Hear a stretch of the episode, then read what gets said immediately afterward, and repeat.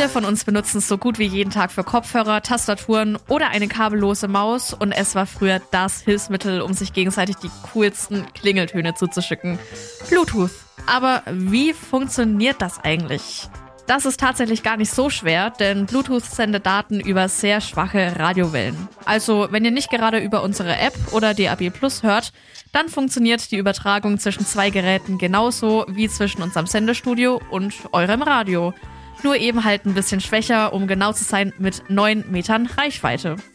Um es zu vereinfachen, ein kleines Beispiel. Ihr verbindet euer Handy mit Bluetooth-Kopfhörern. Die suchen sich dann eine gemeinsame Radiowellenfrequenz aus. Zur Auswahl gibt's da übrigens 79 Stück.